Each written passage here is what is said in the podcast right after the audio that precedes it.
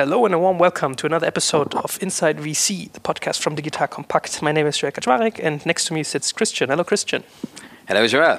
It's been a while. Actually, we just found out that we need to think about like what was the name of our format. So we didn't do that many recordings in the past, but this will change. And um, today we'll kick off with uh, liquidation preferences. We are about to try to give an idea of what is a liquidation preference, why is it necessary, how can I structure it, and what will I do with it if the uh, development of my company isn't as hoped for. Maybe just starting off, like what is a liquidation preference and why does an investor need it? The liquidation preference, as the name implies, is a term that comes into play when the company gets sold. So when you have the what we call the liquidity event, basically the, the sale or exit of the company. And so fundamentally the thinking behind it is that when you invest at a company in the you know in, in the venture world, you pay a valuation that takes into account the future option value of the company. So, you know, eh, not something that's based off of cash flows or so, but really something that's basically assuming that the company is going to be successful minus a certain discount to basically credit for the risk. And so what you want to make sure is that if things don't go as planned and the company gets sold for a value that's below or significantly below the valuation that you have attached to the company at the time of your investment, that you don't end up not getting any money or getting only a fraction of your investment, while the common shareholders, so basically the founders or other investors that were invested prior to you, actually make money and have a positive return. So the idea is you want to protect yourself as an investor against a scenario where you lose money and others that have been inside the company previously make money. So basically, an investor comes around and says, Well, you know, I'm taking a certain risk by investing in you guys uh, in, in, return, I would like to have some kind of safety that saves me from losing my money or not getting back as much as I invested. And ideally, I want 10 times the amount I invested. Exactly. And, and the reasoning, very simply, is that you say, hey, guys, I'm willing to pay a price here that assumes that things are going to go well in the future, right? But in case we've been collectively wrong and things don't go well, and the company is sold for a value that's below even the capital that has been invested by us or you know whatever investor, then you want to make sure that at least you get your money back really before others start making money, which I think that is fundamentally a fair principle because you don't want to have situations where you have a buyer stepping in and being able to say, you know, I buy the company for cheap and you, Mr. Founder, still make a good amount of money because you still own a big chunk of the company and let's not care about your investors even if they lose half of it. Speaking about Germany, yeah, German VC scene, our liquidation preference is standard like for quite a while, right from the beginning, or is it something that that came up over time? So the liquidation preference tool is something that has been around since the 80s in the US. And so it's been around since the Wild West days in, in Germany in the 90s, where Germans have been very creative with weird terms. But I think liquidation preference is in its true form not one of them. So it's a standard tool that really was started in the 80s in the US. Jetzt kommt ein kleiner Werbespot. Aufgepasst. Du kennst es doch sicherlich auch. Der Frühling ist im vollen Gange, es müsste mal wieder geputzt werden oder auch ausgemistet. Also wir haben das Thema auf jeden Fall gerade, denn nach unserem großen Live-Treffen von unserem Business Club Makers and Shakers missten wir gerade unseren ganzen Keller aus und dabei gibt es auch Dinge, da habe ich gar keine Lust, die aufwendig ins Internet zu stellen, sondern suche Hilfe. Und zwar haben wir da einen spannenden Partner, den kennst du bestimmt auch schon, denn mit Rebuy kannst du deine gebrauchten Artikel, wie zum Beispiel Bücher, Musik, Filme oder Technik wie Smartphones, HiFi und vieles mehr verkaufen. Komplett stressfrei, ohne lästiges lästiges Erstellen von Anzeigen und vor allem ohne stressige Kommunikation mit KäuferInnen. In nur 30 Sekunden findest du heraus, wie viel Geld du für deine Artikel bekommst und wenn dein Artikel im Lager von Rebuy angekommen ist, bekommst du das Geld ganz automatisch schon sechs Tage später ausgezahlt. Also, mach's wie wir, spar dir doch einfach das Text- und Abfotografieren deiner Schätze und besuche direkt Rebuy. Unter digitalkompakt.de slash Rebuy habe ich dir eine Weiterleitung eingerichtet und alle Infos findest du wie immer auch auf unserer Sponsorenseite unter digitalkompakt.de slash Sponsoren. Werbung Ende. I think this is important to give young founders, maybe first time entrepreneurs, an idea that this is really a standard term that they should calculate with whenever they talk to a VC. And how is it solved technically? Like, what does happen if a VC comes to the table, a founder comes to the table, they start discussing and negotiating? How is this liquidation preference done basically in the contracts? There are fundamentally two ways, but before I get into that, I think what you say is exactly right. If I look at a term sheet and you know, quickly want to get a sense for is this a deal that we want to do? There are about two, or three things I, I look at. And liquidation preference is one, vesting is another, and then sort of the rest is economics, valuation, all that kind of stuff. But that's about it. So it, it is one of the two, three key terms for investors that you do want to have in place in some way, shape, or form. Now, having them in place, what does it mean? You can fundamentally have two different kinds of preferences. There is one that's called the fully participating liquidation preference, which confusingly for the German listeners is called the nicht anrechenbar liquidation preference. And so the fully participating liq pref, what it really means is that you basically take the invested capital off the top of the proceeds from a sale, and everything that remains after having paid back the invested capital to the investor, everything that remains after that, you then split according to the ownership in the company. So very simple case, let's say somebody has invested 2 million in the company, you sell the business for let's say 10 million, then you first pay the 2 million back to the investor and you then distribute the 8 million that remain according to the ownership in the cap table and let's say the investor has initially bought 20% of your business still gets those 20% of the 8 million. So in total the investor would receive 2 million from his initial investment plus 20% of 8, so 1.6 million from the pro rata split. So that is why it's called fully participating because you take your money off the top and then still fully participate in the distribution of proceeds after the liquidation preference has been served. There is another model that's called the non participating, or in German, the anrechenbar liquidation preference, which basically is more of a downside protection. So, what it effectively means is that as an investor, you either get your capital paid back or you participate in the pro rata distribution of proceeds. And you will typically choose what gives you more money. So if let's say you have invested 2 million and bought 20%, the company gets sold for one and a half million because it really, you know, wasn't a successful exit. You first get paid out 2 million. There's only one and a half million to really get paid out. So those go straight to you. In this case, you know, it's a no-brainer. You choose exercising the liquidation preference.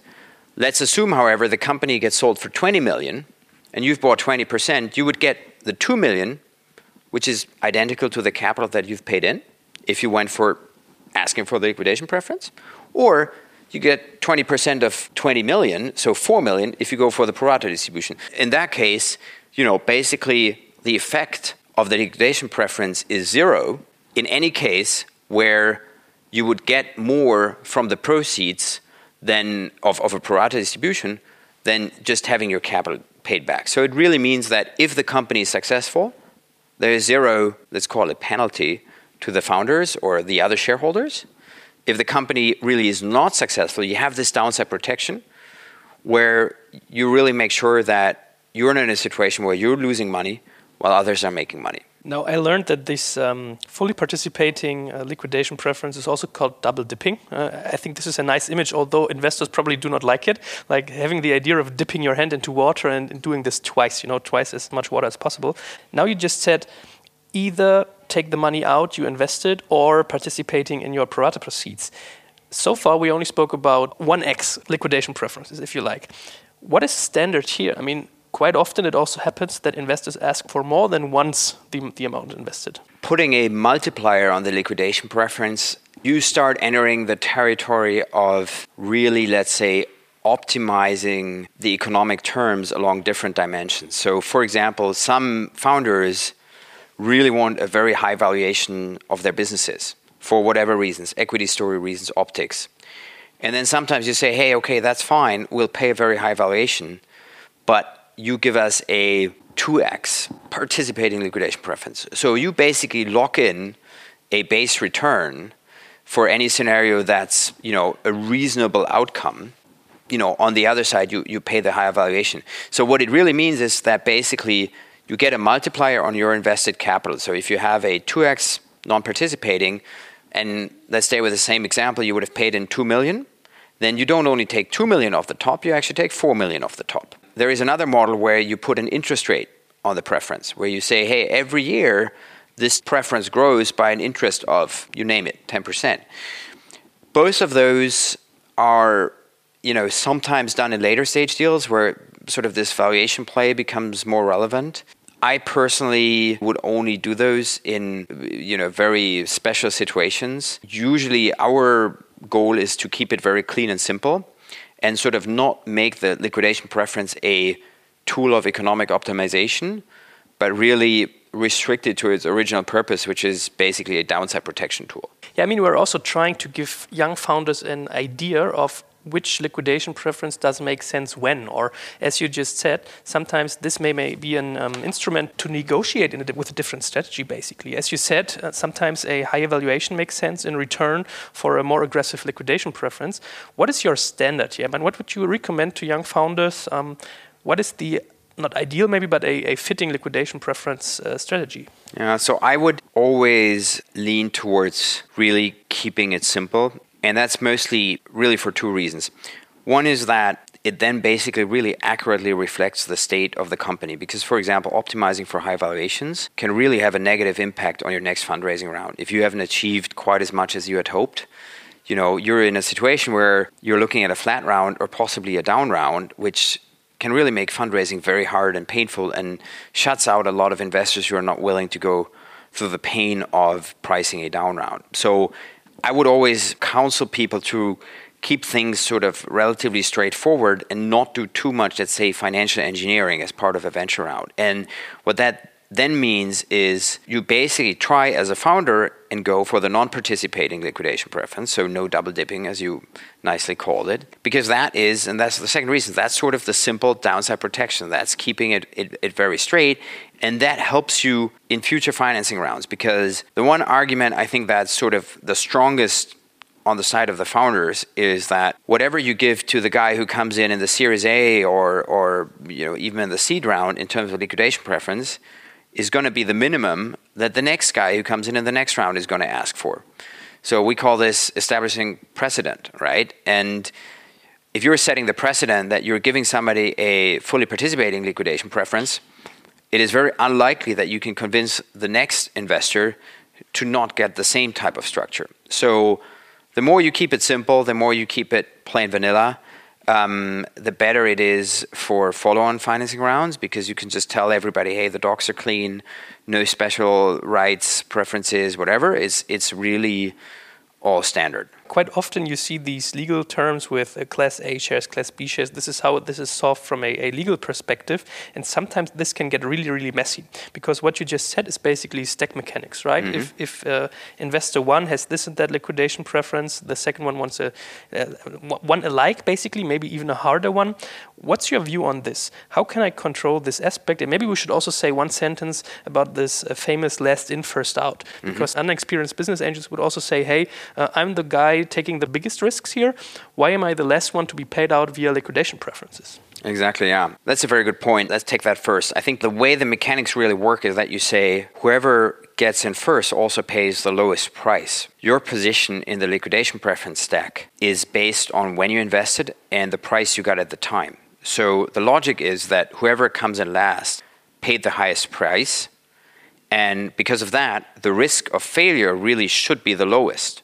So if the company isn't successful and the liquidation preference scenario kicks in, the guys who came in last get their money out first because they, in a way, overpaid the most. That's what the logic is here because people, while initially they take the highest risk, they also, you know, in a typical structure, paid the lowest price. And that's why there is this, what we call stack, as you said, where basically it's last in, first out. Whoever paid in last sits on the top of the liquidation preference stack, and the others are kind of stacked below that. So you, you really have, let's say, a hierarchy of, of payouts. And so, you know, if the proceeds are very low and they only pay back, let's say, the last round investment, then that's the lucky guy right? If they're you know low but enough to pay back all the paid in capital, all the guys are going to get their money back. There are situations where you flatten this stack and you put everybody on the same footing. That's what's called a pari passu, so in lockstep preference.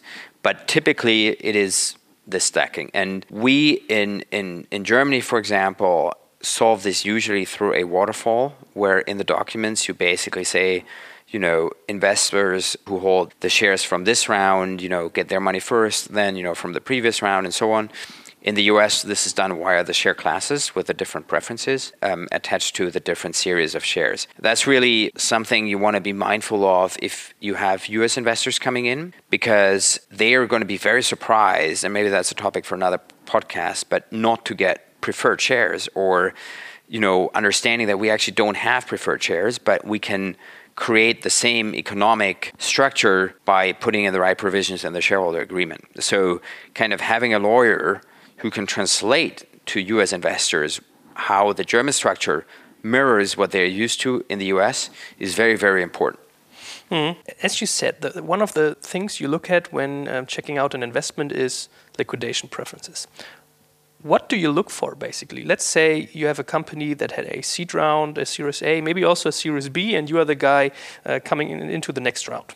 What do you look for on, on, on liquidation preferences? Is just the simple aspect of is it a 1x or 2x liquidation preference, or is there other stuff as well? The logic is very simple. If we feel the valuation is fair, we typically go for a non-participating, you know, straight liquidation preference, no bells and whistles. That also has the advantage, which is an important point, that when we think that there are going to be a number of follow on rounds, we don't want a lot of money sitting in front of us in that preference stack. And if, you know, we won't be able to avoid that because other investors, for the same reasons we ask for it, will at least ask for a non participating preference as well. However, then that only becomes relevant in the downside case, but doesn't reduce our return in a successful case because you don't have the double dipping. So we, as an early stage investor, over time become more and more aligned with the founder because our share class is sort of more similar to theirs in a way than you know the ones of the late stage investors. So it's in our interest to not put in things that hurt what we call the common shareholder or the founders too much because you know we're very close to them in the stack at the end of the day. So we'll typically just ask for the non-participating preference if we feel the valuation is fair. If you get a scenario where we feel we're paying a very high price, then sometimes we ask for this participation, or if previous investors already have it. Yeah, mm-hmm. then of course we ask for it too. But typically we don't. One compromise that you often see, that's what I would you know, recommend to founders if they find themselves in a situation where they have an investor they like, but that investor is very focused on getting a participating preference. One very good compromise is that you say, look, guys, you can get the participation for any event where your return is less than a insert your multiple here of the investment. Typically 2x, three times, you know, that type of return. And you say, if you only, quote unquote, make two or three times your money, you can do the double dipping. We give you sort of this extra kicker because we're all sitting here assuming you will get a 10x or something. If that doesn't work out and it's a small exit, we give you this extra kicker, this double dip. If things go well and you make a 10x, why should you get that kicker? Yeah, it's going to be mostly immaterial. It doesn't make a big difference for you. So then let's waive it. So basically, you say you put what we call a cap on the preference in the sense that once you hit that multiplier, let's make it 3x, the preference participation really goes away. Um, that's, I think, is a very good compromise. It incentivizes the management to seek for large exits, which is what you want as an investor, and still gives you as an investor who's paid a high price some level of downside protection if the exit isn't very large. So I think that's usually a fair compromise in situations where you kind of have the two camps you know pitted against each other mm. each other. Yeah i think this is a nice picture. Like uh, you have the downside protection for the investors then you have the um, uh, motivation aspect for the founder as well because uh, you know founders often i think have this nightmare of okay i'm doing a 10 million exit and only see 800k of this or even nothing. Uh, this is the aspect a founder may, may think of. And, and, then you had this aspect as you said hey you know thinking in this uh, last in first out logic um, you might be interested in not having a fully participating liq pref in the beginning. Is it possible, by the way, to change this over time if the first uh, investor had this and the second one doesn't want it? It's unlikely that the second one doesn't want it.